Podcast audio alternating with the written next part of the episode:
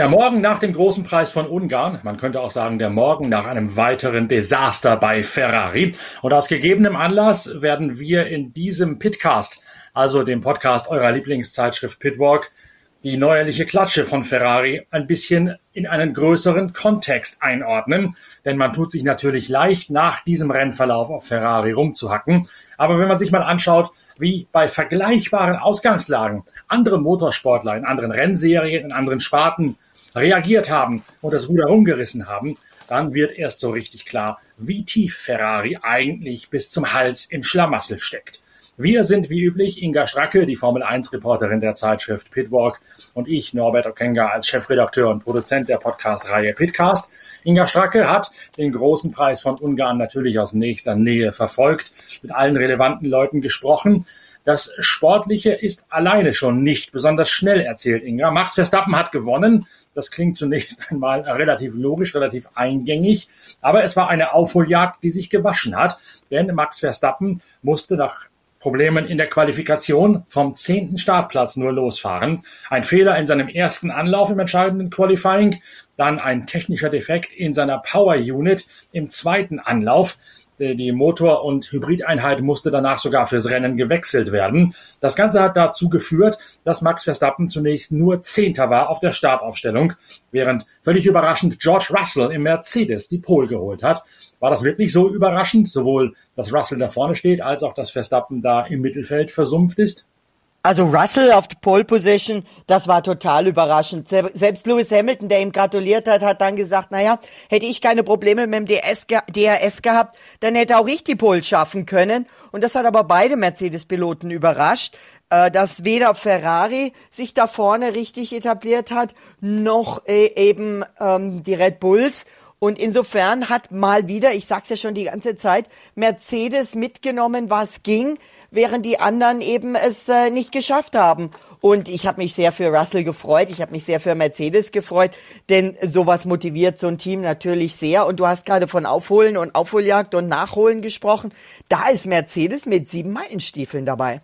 Die Strecke kam Mercedes natürlich sehr zu Pass auf dem Ungaroring. Der ist sehr eben. Man kann mit niedriger Bodenfreiheit dort fahren. Also das Ganze, was die Mercedes normalerweise zum Purpoising, zum Aufschaukeln, zum Hoppeln bringt, das kommt auf der Rennstrecke wie dem Ungaroring nicht zum Tragen. Maximales Geflügel, viel Abtrieb obenrum zu generieren, dazu eine niedrige Bodenfreiheit. Das ist ganz offensichtlich ein Teil der Begründung für diese plötzliche Renaissance von Mercedes, die allerdings im Rennen dann nicht allzu lange gehalten hat. Interessant fand ich in der Retrospektive auf das Rennen Funksprüche, die gekommen sind von beiden Red Bull-Fahrern, von Max Verstappen und auch von einem schwer Heuschnupfen geplagten Sergio Perez, der die ganze Zeit über am Steuer auch während des Rennens genießt hat vor lauter Heuschnupfen. Beide haben nämlich auf dem Weg in die Startaufstellung schon gesagt, egal was ihr entscheidet, Strategien, äh, Strategen an der Boxenmauer, wir möchten auf keinen Fall die harten Reifen bekommen irgendwann in diesem Rennen. Die sind nichts, die taugen nichts. Und äh, das wird nachher ein bei der Bewertung des Rennens und der Ferrari-Strategie eine sehr hm. entscheidende Aussage werden. Absolut, absolut. Also die harten Reifen, aber da, wie gesagt, da kommen wir nachher noch dazu. Es gab aber dann auch, weil du sagst Funksprüche, ich habe auch diesmal wieder sehr viel auf den Boxenfunk gehört.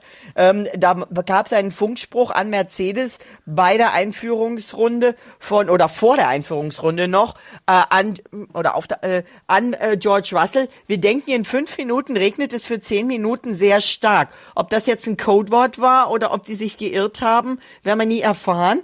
Aber in der Tat hat es dann nicht geregnet. Der Regen kam erst nach Rennende. Während des Rennens hat immer mal wieder getröpfelt. Und das schien schon so ein bisschen unberechenbar. Vor dem Rennen hatte ich mir notiert, 60 Prozent Regenchance, 70 Runden darauf 68 Prozent Luftfeuchtigkeit, 27 Grad Asphalt und 19 Grad Lufttemperatur. Und auch das ist nicht so ganz unentscheidend, denn die Temperaturen gingen während des Rennens aufgrund immer stärker anziehender Wolken runter. Und auch das hat die Reifenstrategie ein wenig beeinflusst. Vielleicht sogar ein bisschen mehr bei den einen oder anderen. Ich wollte gerade sagen, ein wenig, wenn noch schwer untertrieben, wie wir nachher hören werden. Und damit gleich einmal rein in die Analyse beziehungsweise in die Schilderung des Rennverlaufs. Max Verstappen holt sich relativ schnell die ersten vier Gegner vor ihm, während ganz vorne Russell und Charles Leclerc um die Führung kämpfen. Und ein früher erster Stopp bringt Max Verstappen dann auch an Lewis Hamilton, der eine Runde später staubt, vorbei auf die fünfte Position. Dann führt Charles Leclerc nach einem sehenswerten Manöver, als er Russell außenrum die Führung entreißt und Max Verstappen legt einen nochmal früheren zweiten Boxenstopp hin. Red Bull nimmt damit sehr offensiv das Heft des Handels in diesem Rennen in die Hand, zwingt allen anderen ihre Strategie auf und zwingt, äh, zwingt Ferrari damit letztlich in einen verheerenden Fehler, wie sich herausstellen soll. Beim zweiten frühen Stopp bekommt Max Verstappen nämlich mittelharte Reifen. Ferrari zieht wenig später nach, gibt allerdings Charles Leclerc dem Spitzenreiter harte Reifen. Russell und Verstappen sind auf den Mediums deutlich besser bedient als Leclerc mit den harten Reifen. Im Nachhinein muss man sagen, Ferrari wäre besser bedient gewesen, den Turn von Leclerc so weit zu strecken, dass man denen gleich weiche Reifen hätte geben können, statt die mittleren. Dann hätte Leclerc dieses Rennen gewonnen. So allerdings trifft Ferrari ein weiteres Mal die falsche Entscheidung und wirft Charles Leclerc damit Max Verstappen förmlich zum Fraß vor. Die harten Reifen kommen nicht so richtig auf Temperatur. Max Verstappen geht einmal vorbei, dreht sich, geht trotzdem ein zweites Mal wieder vorbei. So überlegen ist er und gewinnt damit letztlich den großen Preis von Ungarn, während Leclerc noch einen dritten Stopp braucht nach dem Fehlgriff und so letztlich bis auf die sechste Position zurückfällt. Ferrari verschenkt also weitere wertvolle Punkte, statt zur Aufholjagd zu blasen. Und Max Verstappen schafft das Kunststück mit der richtigen Strategie und beherzter Fahrweise und sicher auch einem überlegenen Auto von Platz 10 zum Sieg zu brausen. Äh, wobei auch Max Verstappen nicht so ganz ohne Angst unterwegs war. Also das war so Runde, hm, ich würde mal sagen 14, 13, 14, ja Runde 13. Da hat er auf einmal in der Runde richtig viel Zeit verloren und hat gefunkt, Jungs, ich weiß nicht, was los ist, keine Power. Ähm, das war wie in der Quali und Red Bull funkte zurück, ja, fail 20, fail 20, fail 2-0. Und dann hat er wohl irgendwas umgestellt und dann ging es wieder nach vorne oder ging es weiter. Aber auch da hat man gezittert. Auch da lief nicht alles, trotz dieses Austausches, was du ja beschrieben hattest, ähm, nicht alles rund. Ja. Ähm, auf der anderen Seite äh, gucken wir mal auf äh, Ferrari und Russell. Sainz mit Russell. Sainz wäre fast bei Russell mit einem Overcut vorbeigekommen. Aber bei Ferrari hat man nicht nur die Strategie verwachst, sage ich jetzt mal freundlich, sondern eben auch die Boxenstopps selbst. Seins, das habe ich mir notiert, stand beim ersten Stopp 3,79 Sekunden, bei den meisten sind es irgendwie 2,2, 2,4. Mhm. Und beim zweiten Reifenwechsel 4,61 Sekunden. Und er hat danach ganz, ganz zahm gesagt, oh, die zwei langsamen Stops waren nicht wirklich gut für mein Rennen. Also da, da war er, war hat er sich sehr zurückgehalten, ja. Charles Leclerc hat sich nicht so zurückgehalten. Der hat nach dem Rennen gesagt, wir müssen jetzt mal sehr genau analysieren, was da schiefgelaufen ist und solche Fehler in Zukunft vermeiden. Es gab dann nachher, ich habe mich da extra mal kundig gemacht, natürlich eine Begründung, warum Ferrari auf die härteren Reifen gewechselt hat. Bei dem kühleren Wetter, so hat es Teamchef Mattia Binotto erklärt, sei das Auto nicht so schnell gewesen, wie die Rennsimulationen am Freitag bei mehr Hitze noch hätten vermuten, noch hätten hochrechnen lassen. Man hätte einen Rückstand, einen Vorsprung von einer Sekunde verwandelt in den Rückstand von einer halben Sekunde pro Runde, hat also eine Sekunde verloren im Vergleich zur größeren Hitze und zur nicht sauber gewaschenen Bahn vom Regen am Freitag. Und deswegen hat man eine Fehlkalkulation zugrunde gelegt. Man hätte erwartet, mit den härteren Reifen ein paar langsamere Runden in der Aufwärmphase dieses Reifens zu haben. Etwa elf Runden sei der ähm, harte Reifen langsamer als der mittelharte, so hätte man erwartet. Gegen Ende des Turns dann allerdings deutlich schneller und der Turn sei ausgelegt gewesen auf 30 Runden. Also der Anteil der deutlich schnelleren Runden hinten raus hätte denjenigen der langsameren Aufwärmphase eigentlich überwiegen sollen. Genau das ist so nicht passiert, sondern das Aufwärmverhalten hat deutlich länger gedauert wegen der kühleren äußeren Bedingungen, auf die du gerade schon eingegangen bist. Aber Mattia Binotto sagt auch, und jetzt wird, finde ich, es so richtig interessant, das Problem mit dem Reifenaufwärmen sei eigentlich nur, oder mit der harten Reifenmischung sei eigentlich nur sekundär, zweitrangig ja. gewesen. Das genau. größere Problem sei gewesen, dass das Auto plötzlich an Leistung eingebüßt hätte, ja. also an Performance, nicht an Motorleistung, sondern an Gesamtperformance vom Paket her, bei den kühleren Bedingungen. Und darauf hätte man nicht reagieren können. Und man wisse auch nicht, warum das so sei. Das zu verstehen sei das erste Problem und die dringlichste Aufgabe. Und die Reifenwahl, die falsche, sei dann nur nachgelagert in der Problemanalyse. Ganz genau. Das ist der Knackpunkt. Also ähm, Mark, äh, ähm, Charles Leclerc sagt, er, ich wollte so lange wie möglich auf dem Medium fahren. Ich habe das auch gefunkt, um am Ende auf Soft zu wechseln. Ich weiß nicht, warum der zweite Stopp so früh kam. Und wir hätten nicht auf Max reagieren sollen, denn meine Pace, also mein Speed auf dem Mediums war gut. Binotto widerspricht dem Ganzen, sagt, ähm, der Hauptgrund war eben, wie du sagst, auch nicht nur die Strategie, sondern vor allem die Leistung, weil das Auto nicht so funktioniert hat, wie sie es sich gedacht hatten. Und er sagt, er glaubt, es wäre sogar egal gewesen, welchen Reifen sie sie gefahren werden. Denn ähm, genau wie du sagst, sie dachten eben, dass es am Schluss besser, besser, schneller wird. Hätten sie gewusst, wie schlecht es ist mit den harten Reifen, hätten sie es natürlich nicht gemacht. Klar, im Nachhinein ist man immer schlauer. Aber Ferrari sagt auch, ähm, dass sie jetzt erstmal untersuchen müssen, woran das lag. Und das wird doch eine ganze Weile dauern. Sie sagen, das Auto war nicht so schnell wie am Freitag. Auch Strategie und Boxenshops waren nicht optimal. Die Analyse aller Aspekte hat für uns jetzt in den nächsten Tagen erste Priorität. Das ist aber so witzig irgendwie. Ja, Ferrari sagt, das dauert jetzt ein paar Tage bis zu einer Woche oder noch länger. Ich weiß gar nicht, wer wann in Sommerpause geht. Das müsste man noch mal nachrecherchieren. Aber ähm, bei Red Bull ist immer so, wenn man Dr. Marco fragt, ja, ihr habt jetzt dieses Problem in der Quali gehabt, wie lange dauert das? Sagt er, ach, unsere Leute sind schon dran, bis morgen ist das behoben. Immer. Ja, Dr. Marco sagt eigentlich immer, bis morgen haben wir das hingekriegt. Und die kriegen das auch hin. Und bei Ferrari, ach, wir müssen jetzt eine Woche lang untersuchen. Auch das ist irgendwie so, hm, ich weiß nicht. Und genau an der Stelle möchte ich nämlich das tun, was ich jetzt gerade eingangs gesagt habe, äh, die Perspektive ein bisschen weiten, den Horizont ein bisschen öffnen und sagen, wie geht man eigentlich mit so einer Situation um? im Motorsport ganz allgemein. Es gibt da zwei Beispiele, die mir sofort eingefallen sind. Das eine, das eine ist gerade erst ein Wochenende her, war am letzten Samstagabend, also am Abend vor dem großen Preis von Ungarn, beim Speedway. Das ist jetzt ein Sport, der nicht unbedingt in, dem, in der breiten Öffentlichkeit steht. Pitwalk-Leser kennen ihn, weil ich immer mal wieder darüber schreibe, über diese ganz besondere Form des Motorradsports im Oval ohne Bremsen ähm, weil es auch mein persönlicher Lieblingssport ist, ehrlich gesagt. Ich war beim sogenannten Speedway of Nations in Vojens in Dänemark, gerade oberhalb der Grenze von Flensburg gelegen. Da gab es ein Halbfinale am Mittwoch, eins am Donnerstag und das Finale am Samstagabend. Und äh, die australische Nationalmannschaft war am Mittwoch in der Qualifikation dran, hat da gemerkt, einer von den drei nominierten Fahrern, die theoretisch zum Einsatz kommen könnten, nämlich Mannschaftskapitän Jason Doyle, ist aus irgendwelchen Gründen, technischer Natur, sei jetzt mal dahingestellt, indisponiert. Da ist nicht die Stütze, die man vom Mannschaftskapitän eigentlich erwartet hat. Die beiden anderen, die nominiert sind, und es fahren immer zwei pro Mannschaft in einem Lauf, also sind immer drei, ein Fahrer ist quasi über als Reserve. Die anderen beiden haben im Laufe der WM-Saison, der Einzel-WM-Saison nicht das gerissen und auch in der englischen Liga nicht das gerissen, was Jason Doyle gefahren hat. Also der logische Schluss wäre gewesen, Jason Doyle fährt, egal was kommt, weil der ist momentan einfach in einer besseren Form und besseren Verfassung als Max Frick und als äh, Jack Holder, die anderen beiden. Und hat aber der Mannschaftsführer, der, der ähm, Mannschafts-, der Teammanager Mark Lemon entschieden, gegen sein eigenes Gefühl zu sein. Zunächst einmal, wir nehmen fürs Finale Jason Doyle raus, obwohl der der älteste ist, der erfahrenste, schon mal Weltmeister. Der kommt hier irgendwie nicht klar, er weiß selbst nicht warum.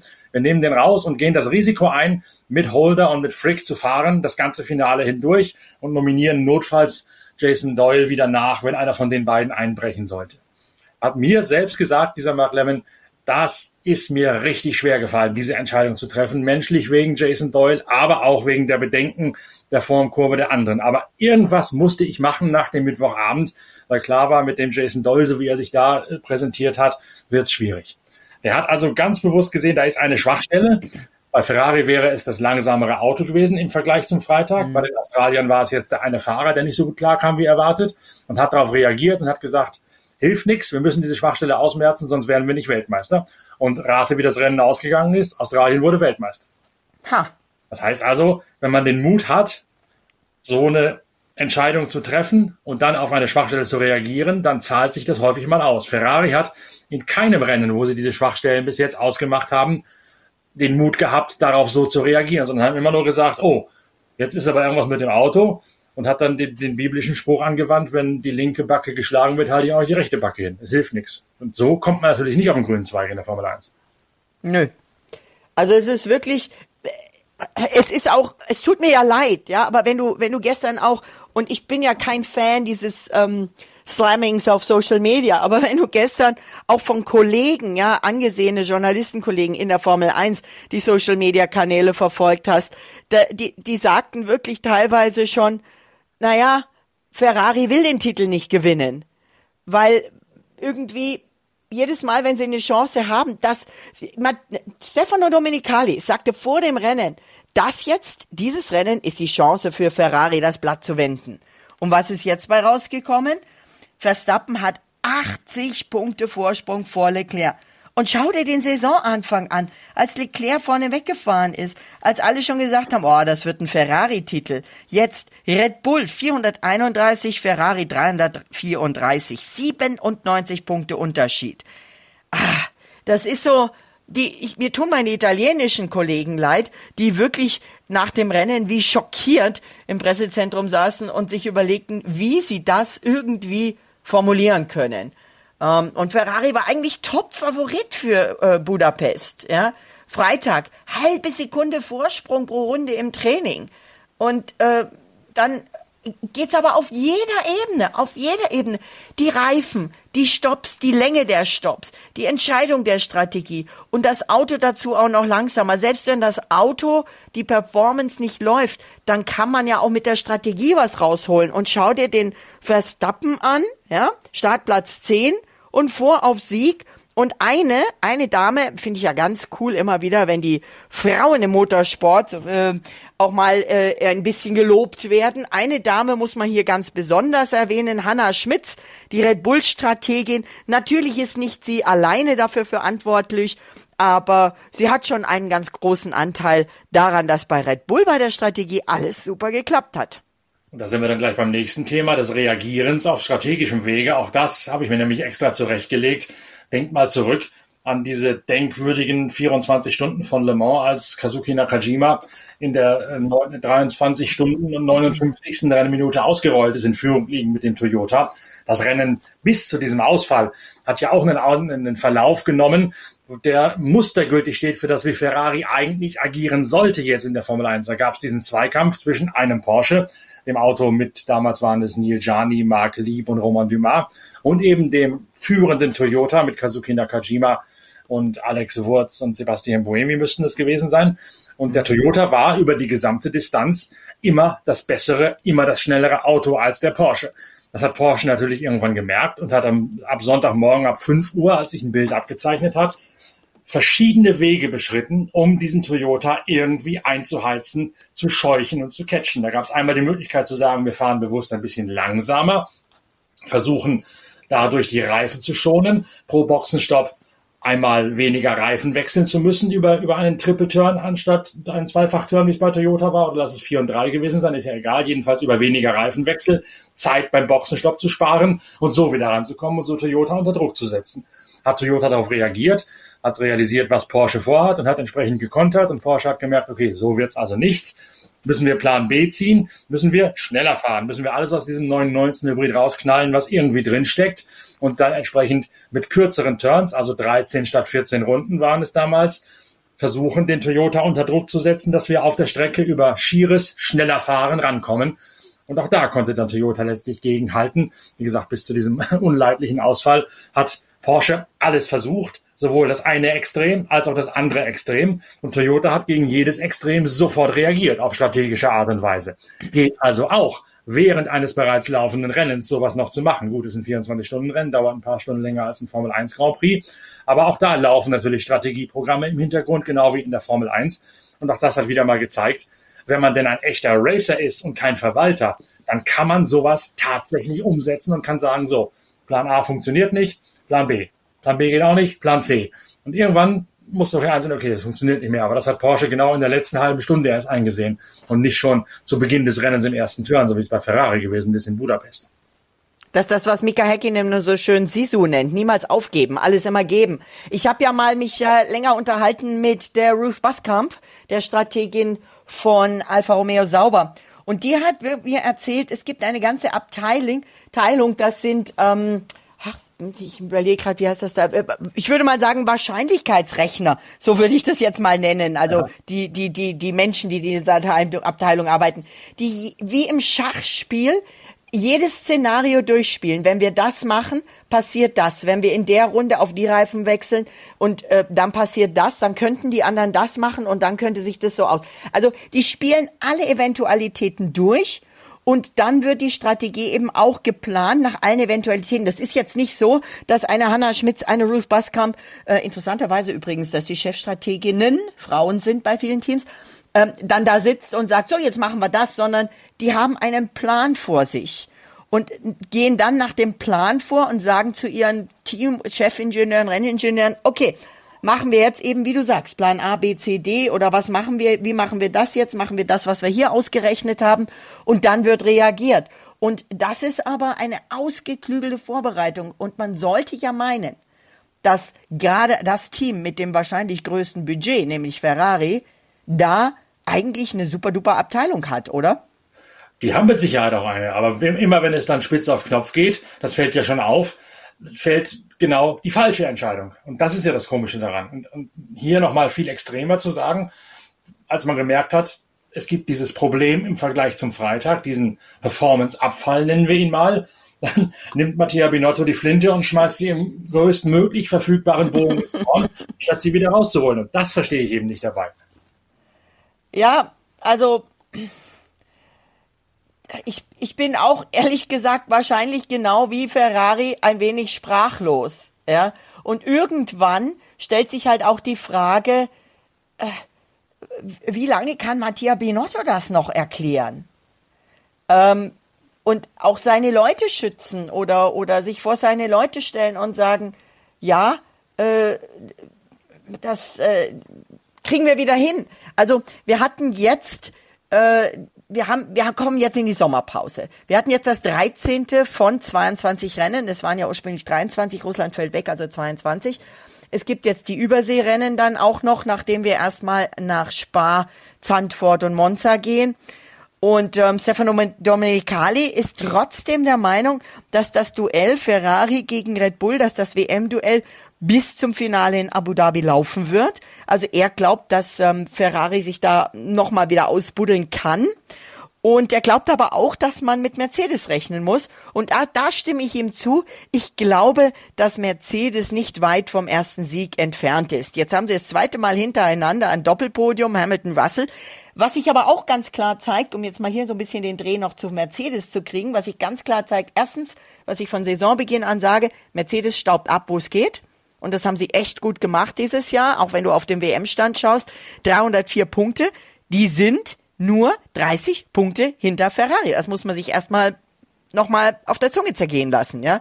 Das gab kein Mensch, wenn man eigentlich grundsätzlich sieht, wo Mercedes eigentlich dieses Jahr immer war. Ähm, in, den, in der Fahrer-WM ist Russell auf Platz 4, Hamilton auf Platz 6. Hamilton holt auf und ich glaube, dass Hamilton sich inzwischen im Team wieder durchgesetzt hat. Äh, das zeigt auch, Russell startet von der Pole, ähm, Hamilton startet von Startplatz 7. Hamilton wird Zweiter, Russell Dritter und Hamilton sagt, hm, wenn wir die Probleme im, mit dem DRS in der Quali nicht gehabt hätten, wäre es der Sieg gewesen. Hm. Aber äh, natürlich profitiert Mercedes dann auch davon, dass Ferrari vor sich hin murkst die ganze Zeit. Und da ist eben für mich immer noch die mhm. unbeantwortete Frage, warum ist das so? Ist da zu viel Konzerndenken? Ist da zu wenig Mut zu kontroversen Entscheidungen bei Mattia Binotto. Wir haben das ja schon mal gehabt, zu einer Zeit, als BMW und auch bei McLaren diese Konzernhierarchien Einzug gehalten haben, als Mercedes-Partner damals, von Toyota ganz zu schweigen, als die in der Formel 1 da mit ihren jeweiligen japanischen Schattenleuten für jede Führungskraft eines Europäers arbeiten mussten. Wenn die Entscheidungswege dann zu lang werden und wenn sich keiner mehr traut, was zu entscheiden, was gegen den, was die Katze gegen den Strich streichelt, weil es unter Umständen das Falsche sein kann. Dann kommt, glaube ich, genauso was dabei raus. Du bist jetzt an Ferrari näher dran als ich. Ich war damals in der Formel 1 nah dran, als diese ganzen Werke drin waren. Jetzt aufgrund meiner Arbeitseinteilung als Chefredakteur logischerweise nicht mehr. Aber es wirkt doch jetzt sehr danach, als ob genau diese Konzernstrukturen, die in der Formel 1 noch nie funktioniert haben, als ob die jetzt gerade der Hemmschuh bei Ferrari sind. Mattia Binotto als typischer Firmenmensch, als typischer Konzernmensch, nicht aber, aber auch Ingenieur sagen, so wird es jetzt gemacht, egal wie es kommt. Und selbst wenn es die falsche Entscheidung ist. Binotto aber auch Ingenieur und das hatten wir in der Vergangenheit eher weniger. Das waren dann wirklich eher Konzernleute. Binotto ist ein, ein Ferrari-Gewächs in Anführungszeichen und ein Ingenieur, der schon dabei war, glaube ich, als Stefano Domenicali äh, äh bei Ferrari die Geschicke geleitet hat. Also zum einen versuchen sie es natürlich durch die Temperaturen erklären, zu erklären. Jetzt, diesmal, Ungarn. 30 Grad Luft, 50 Grad Asphalt am Freitag, Sonntag habe ich ja schon gesagt, 19 Grad Luft, 28 ja, Grad. Ja, aber da habe ich ja schon gesagt, aber dann musst er du halt sagt, irgendwas riskieren, so wie es der ja. australische Teammanager gemacht hat oder so wie es eben Porsche und Toyota in diesem Ja. epischen Le Mans Duell gemacht haben. Genau. Und da stehen wir das Kaninchen vor der Schlange und zu sagen, hoch, kalt, zu kalt, brr, hören auf. ähm, die, die Antwort von Binotto, wir haben keine Erklärung, aber irgendwas hat nicht gestimmt. Das ist natürlich echt wie, ähm, äh, äh, wie äh, George Russell sagte, ein bisschen schade. Äh, da, das, da, da, da kann ich jetzt auch nicht. Äh, und ja, man hat es bei Ferrari schon immer gehabt, immer wieder gehabt, dass sich offenbar einige Leute nicht getraut haben, unliebsame Sachen zu sagen oder unliebsame Antworten zu geben. Das hatten wir bei Ferrari schon öfters in, der, in den letzten Jahrzehnten. Ob das jetzt die Situation ist, weiß ich nicht, weil Benotto ja eigentlich schon seine Leute dazu auffordert, seid offen, redet mit mir. Äh, was, was, was ich so bezeichnend finde, dass es nicht so ist, dass Red Bull extremst überlegen ist und Ferrari das extremst überlegen wegschmeißt, äh, wegschnappt, sondern dass, das habe ich schon vorweggenommen, dass Ferrari mit eigentlich dem schnellsten Auto es seit mehreren Rennen immer wieder verschafft, wegzuschmeißen. Ja, da Und- muss man ein bisschen differenzieren. Der Ferrari ist natürlich im Qualifying schneller und der Red Bull ist im Rennen meistens besser. Woran liegt's? Weil der Ferrari deutlich leichter ist als der Red Bull. Der Red Bull hat ein Übergewicht von, ich glaube, immer noch 7,5 Kilogramm, das der mit sich rumschleppt momentan, während der Ferrari mittlerweile ziemlich genau am Gewichtslimit gebaut ist. Das heißt also, wenn es dann wirklich spitz auf Knopf kommt, abgetankt, wie man so schön sagt, also mit wenig Benzin, mit dem leichtesten möglichen Auto zu fahren, dann hat Ferrari eigentlich immer einen eingebauten Vorteil wegen des Gewichts auf die Red Bull. Und wenn die Red Bull dann darauf reagieren im Rennen und sagen, wir machen beim Setup was anderes, wir haben vielleicht einen besseren Drehpunkt im Auto aufgrund der, des Massenschwerpunkts von unserem zwar schwereren, aber besser zentrierten Auto als die Ferrari, dann können die das so wieder drehen. Aber in der Tat, netto ist der Ferrari wegen der Aero und vor allen Dingen wegen des Gewichts das schnellste Auto. Darum steht er im Qualifying immer vorne und wird dann im Rennen abgefangen, entweder weil Ferrari schlechter reagiert oder weil Red Bull mit aus seinen Möglichkeiten das Bessere rausholt. Ja, und in der Quali hat Mercedes mal wieder abgestaubt mit ähm, Mr. Saturday. Das ist nämlich der Spitzname von George Russell inzwischen, beziehungsweise das war sein Spitzname schon bei Williams, weil er sowohl sogar mit dem Williams samstags es immer ganz gut hingekriegt hat. Äh, ja, und äh, Mercedes hat abgestaubt, als es eben bei äh, Ferrari nicht lief, obwohl eigentlich äh, Sainz und Leclerc vorne waren, äh, aber dann am Schluss es dann doch nicht geschafft haben. Ja, auch das eine Klatsche ins Gesicht von Ferrari. Ja, jetzt hat Ferrari die Sommerpause. Man darf natürlich offiziell während der, der, Sommerfrische nicht arbeiten, aber wie ich schon so oft auch geschrieben habe, niemand kann den Ingenieuren das Denken verbieten während der Sommerpause und niemand kann den Ingenieuren auch verbieten, mal zu sagen oder sich auf ein Bier oder ein Lambrusco im Falle von Ferrari zu treffen und sagen, was hast du eigentlich so gedacht in den letzten paar Wochen? Das wird sicherlich passieren, den Austausch wird es geben. Die Frage ist jetzt nur, wie kann man aus diesen falschen Erwartungen und den falschen Schlussfolgerungen bei Ferrari jetzt die richtigen, richtigen Schlüsse ziehen. Reicht da eine Sommerpause ein in sich gehen oder muss da was Grundlegendes sich ändern? Also wenn ich das wüsste, dann würde ich jetzt bei Ferrari an der Tür anklopfen, würde mir ein kleines Vermögen bezahlen lassen und sie beraten. Aber ich weiß es leider auch nicht. Das heißt, es wird dann in Spa oder was ist das erste Rennen nach der Sommerpause genauso ein, so ein Rätselraten sein, wie es jetzt war? Ja, Spa ist ja auch bekannt dafür, dass es auch nicht so super heiß ist. Also Spa, 28. August, Back-to-Back mit Sanford, 4. September, Back-to-Back mit Monza, 11. September, wenn mein Kalender mich hier nicht trügt. Ähm, da da geht schon richtig zur Sache. Und ähm, ich glaube nicht, dass es da ein Rätselraten für Ferrari ist. Ich glaube schon, dass sie sich, wie du schon sagst, auf den einen oder anderen Lambrusco oder vielleicht dann in dem Fall doch besser Mineralwasser treffen, ähm, um äh, das, ja, um das hinzukriegen, um äh, die Probleme zu beseitigen. Vielleicht sollten sie auch ein bisschen mehr Boxenstopptraining machen, denn vier Sekunden, über vier Sekunden, das geht natürlich gar nicht. Damit äh, können sie keinen Blumentopf gewinnen, geschweige denn den äh, Fastest Pitstop Award, den immer mal wieder äh, eigentlich Red Bull abstaubt. Und das siehst du auch, wenn du, wenn du mal abends Donnerstag oder so durch die Boxengasse gehst, ja, die Red Bulls, die üben und üben und üben. Und ich weiß gar nicht, ob ich Ferrari, klar üben die auch, aber jetzt mir nicht so bewusst. Vielleicht trauen die sich nicht, das zu zeigen, wenn sie üben. Ich weiß es nicht. Vielleicht machen sie es aber auch, wenn ich mal eben nicht durch die Boxengasse gehe. Ja, aber da tun sich natürlich schon Abgründe auf. Ein Thema, was wir noch streifen müssen, äh, abgesehen vom reinen Renngeschehen, ist das, was wir in unserem Podcast zum Rücktritt von Sebastian Vettel schon kurz mal beleuchtet haben, nämlich die Nachfolgefrage. Da gab es ja schon direkt nach dem avisierten Rücktritt von Sebastian Vettel zum Jahresende die erste handfeste Überlegung, das kann nur Mick Schumacher werden, der Nachfolger von ähm, Sebastian Vettel bei Aston Martin. ich sehe da, ich sehe da einen Denkfehler drin, den kein Mensch be berücksichtigt. Keiner von den äh, Fernsehmoderatoren, Kommentatoren, die das immer wieder sagen, die auch nach dem Rennen in Budapest nochmal sagten, ja, ich bin sicher, Mick geht dahin. Mick ist Mitglied der Ferrari Drivers Academy. Die werden tunlichst vermeiden und werden alles tun, a, um ihn zu halten und b, tunlichst vermeiden, dass er zu Aston Martin abwandert, die ja nun aktuell auch noch einen Mercedes-Motor im Heck haben. Die werden, werden ihren Goldjungen doch nicht gehen lassen. Ist die Frage, nicht? Sieht der Goldjunge eine Perspektive bei der Ferrari-Akademie? Sprich, sieht der die Möglichkeit, mal aufzusteigen in die erste Liga? Da ist ja, hat ja momentan Carlos Sainz ihm seinen Platz ziemlich von der Nase weggeschnappt und Sainz seinen Platz auch ziemlich manifestiert.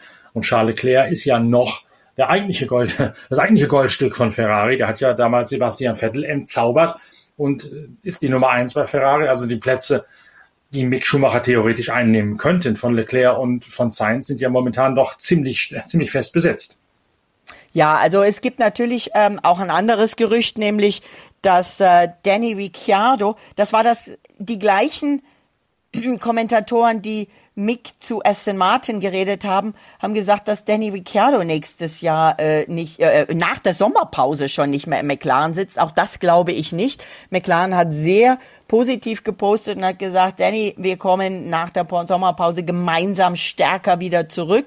Ähm, es ist schon klar, dass Ricciardo mit dem McLaren nicht ganz so zurechtkommt äh, wie Lando Norris, aber auch ein Danny Ricciardo, der, wenn du sagst entzaubert, der Vettel bei Red Bull seinerzeit auch ein klein wenig entzaubert hat. Oh ja. Auch ein Danny oh ja. Ricciardo hat das Fahren nicht verlernt, ja. Ähm, aber auch der wird im Moment zum Beispiel für nächstes Jahr in den Essen geschrieben. Dann haben wir aber auch noch einen, den wir auf keinen Fall vergessen dürfen, nämlich unser Nico Hülkenberg, der ja auch äh, offizieller Ersatzfahrer ist und der zwar im momentan bei Servus TV einen extremst guten Kommentar abliefert, aber eigentlich glaube ich auch lieber im Auto sitzen würde und das noch mit Sicherheit noch besser macht als seinen Kommentar. Also es gibt derer einige. Es geistern momentan ja auch die Gerüchte Oscar Piastri, der eben ausgeliehen soll, werden soll ähm, weil bei äh, Alpine ein Alonso ja einen Zweijahresvertrag will. Vielleicht äh, will aber auch Alonso einen Zweijahresvertrag bei Aston Martin. Auf jeden Fall sagt er, er will einen Zweijahresvertrag.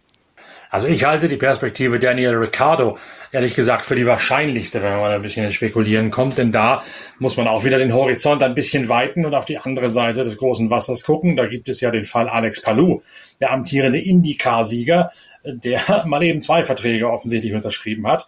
Der wollte vom Team von Chip Ganassi weg, um zum McLaren zu wechseln. Chip Ganassi sagt, wir lassen den überhaupt nicht gehen. Der hat seinen Vertrag per Option verlängert, der Indica-Meister aus Spanien.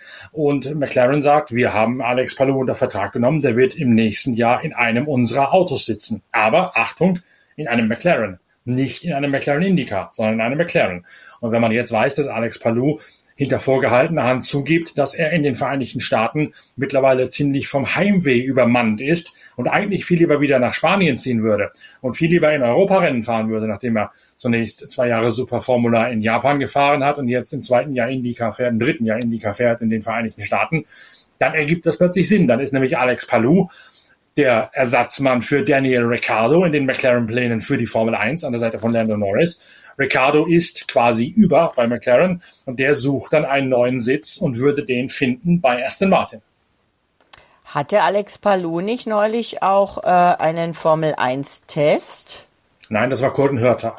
Ach, das war Hörter, aber ähm, mit Alex Palou habe ich aber auch, also erstmal läuft da jetzt, erstmal hat der erstmal andere Sachen zu tun, denn da läuft ja die Zivilklage, die Chip Ganassi äh, eingereicht hat. Ja. Was ja auch, äh, Chip Ganassi ist äh, ja wirklich auch mit allen Wassern gewaschen. Äh, den kenne ich noch als äh, Alex Zanardi bei ihm fuhr. Und ähm, das, äh, das ist ein, ein Rennsport-Urgestein. Und ähm, ja, der wird sich das schon irgendwie hinkriegen. Und wenn er ihn behalten wird, dann wird er ihn behalten, denke ich. Mm, Klar, dann da ist das Problem für Daniel Ricciardo gelöst, dass Alex Palou ihn da ablösen könnte. Das ist richtig. Aber Alex Palou ist halt schon der felsenfesten Überzeugung, dass sein McLaren-Vertrag Gültigkeit besäße. Ja, der sagt auch, ja, Chip Ganassi äh, wird, will mir meine Chancen in die Formel 1 zu kommen zerstören und geht jetzt an die Presse und so. Ich sag mal, sowas kommt nicht so gut an. Und wenn ich ein Teamchef wäre, dann würde ich so jemanden vielleicht eher hm, höchstens mit der Kneifzange erstmal anfassen, wenn überhaupt. Weil du weißt ja nicht, ob er das mit dir nächstes Mal auch so macht, ja. Das geht gar nicht, zwei Verträge zu unterschreiben und dann in der Presse zu lamentieren, du zerstörst mir meine Chancen. Entweder hat das Management verwachst oder er selber, vielleicht kann er zu Ferrari gehen. Nur gab es aber auch bitterböse Bemerkung aus ähm, äh, gab es aber auch schon öfter. Jean Alesi hat schon mal zwei Verträge unterschrieben gehabt. Es geht immer wieder dieses, dieses Court of Appeal, das Schiedsgericht, das letztlich bemüht werden muss, wenn ein Fahrer mit zwei Verträgen ausgestattet ist. Das wäre jetzt nicht das erste Mal, dass sowas passiert. Ja, aber also. Ein bisschen bräsig ist es schon, ja. Äh, ja, macht man nicht. Ja. Also, ähm, die Silly Season, die beginnt, beginnt, denke ich mal, mit vollem Schwung, wenn wir aus der Sommerpause zurückkommen. Vettels Rücktrittserklärung gibt mir immer noch ein bisschen Rätsel auf, warum die kam, nachdem er ja in Frankreich ein paar Tage vorher gesagt hatte, äh, wir machen weiter oder so sinngemäß, wir machen weiter. Was ich interessant fand, war ein Funkspruch von Vettel, wenn ich das hier nochmal anmerken darf ähm, im Rennen in Budapest, ähm, als Vettel hinter Stroll war und sagte, ich bin schneller, ich kann auch an dem, ich weiß gar nicht mal, wer das war, an dem vor uns vorbei, lasst mich durch, damit ich den nächsten auch überholen kann. Denkt doch bitte an Frankreich. Und in Frankreich hat er das wohl auch gefunkt. Da wurde Stroll Zehnter, Vettel Elfter, weil man ihn nicht vorbeigelassen hat. Vielleicht, ich weiß es nicht, hat sowas bei ihm auch nochmal Ausschlag gegeben? Keine Ahnung, ich weiß es nicht. Aber sowas sollte sich, wer auch immer mit Aston Martin liebäugelt, auch nochmal durch den Kopf gehen lassen. Naja, der sollte sich auch mal ein bisschen in ehemaligen Formel 3 Kreisen umhören, wo es ein durchaus handfestes und zwar nicht belegbares, aber doch begründbares Gerücht gab, dass als ähm, Stroll damals bei Prima Power gefahren ist, er in seinem Vertrag und in dem Vertrag seiner Teamkollegen eine quasi Überholverbotsklausel drin gehabt hat, weil natürlich die Familie Stroll dieses Team maßgeblich finanziert hat und alle Teamkollegen nur dann an Stroll Junior vorbei durften, wenn es dafür tatsächlich einen profunden Grund gab, sprich also Reifen hinüber oder technisches Problem, aber nur reine Grundschnelligkeit äh, galt laut Vertrag nicht als Überholgrund an Lance Stroll vorbeizugehen, wenn der auf der Strecke vor einem Prima Power Teamkollegen war. Das könnte jetzt haben alle gesagt, bei Aston Martin durchaus ähnlich sein. Nicht im Vertrag drin, das glaube ich nicht, aber durchaus eine heimliche Bevorzugung, die wird schon da sein. Also ich habe die Verträge nicht gesehen, aber ich habe seinerzeit ähm, mit Maximilian Günther gearbeitet, ihm äh, pressetechnisch beraten und der war oft schneller als Lance Stroll. Aber äh, selten vor, vor ihm. Apropos ähm, äh, Benachteiligung, da müssen wir noch ganz kurz bitte auf Mick Schumacher kommen. Ähm, das Upgrade-Paket in Ungarn hatte Kevin Magnussen, nicht Mick Schumacher. Und ähm, Mick Schumacher wollte eigentlich wieder Punkte holen und ist natürlich mit Rang 14 nicht sehr happy. Ähm, ja, und ähm, Magnussen, der äh, in der Qualifikation, ich gucke gerade, wo war denn Magnussen? Magnussen 13. in der Qualifikation, Mick 15. Magnussen war im Rennen ähm, 16. Mick 14. Aber es war doch standesgemäß, dass Magnussen das Upgrade-Paket kriegt, weil der damit mehr anfangen konnte, aufgrund seiner Punktelage. Ja, aber da redet Haas nun seit, wann habe ich denn mit Günter Steiner gesprochen? Barcelona, glaube ich. Seit Barcelona davon, dass sie kein Upgrade bringen bis Ungarn, weil sie alles erst in Ungarn bringen und dann bringen sie nur eins. Und dann sagt der Mick, hm, also wir werden uns das alles genau anschauen, um für Belgien besser ausgestattet zu sein. Wir konnten mit dem verbesserten Auto von Kevin viel lernen. Wenn ich das äh, Evolutionspaket in Spa dann ebenfalls kriege, will ich das umsetzen. Wir werden dort stärker sein.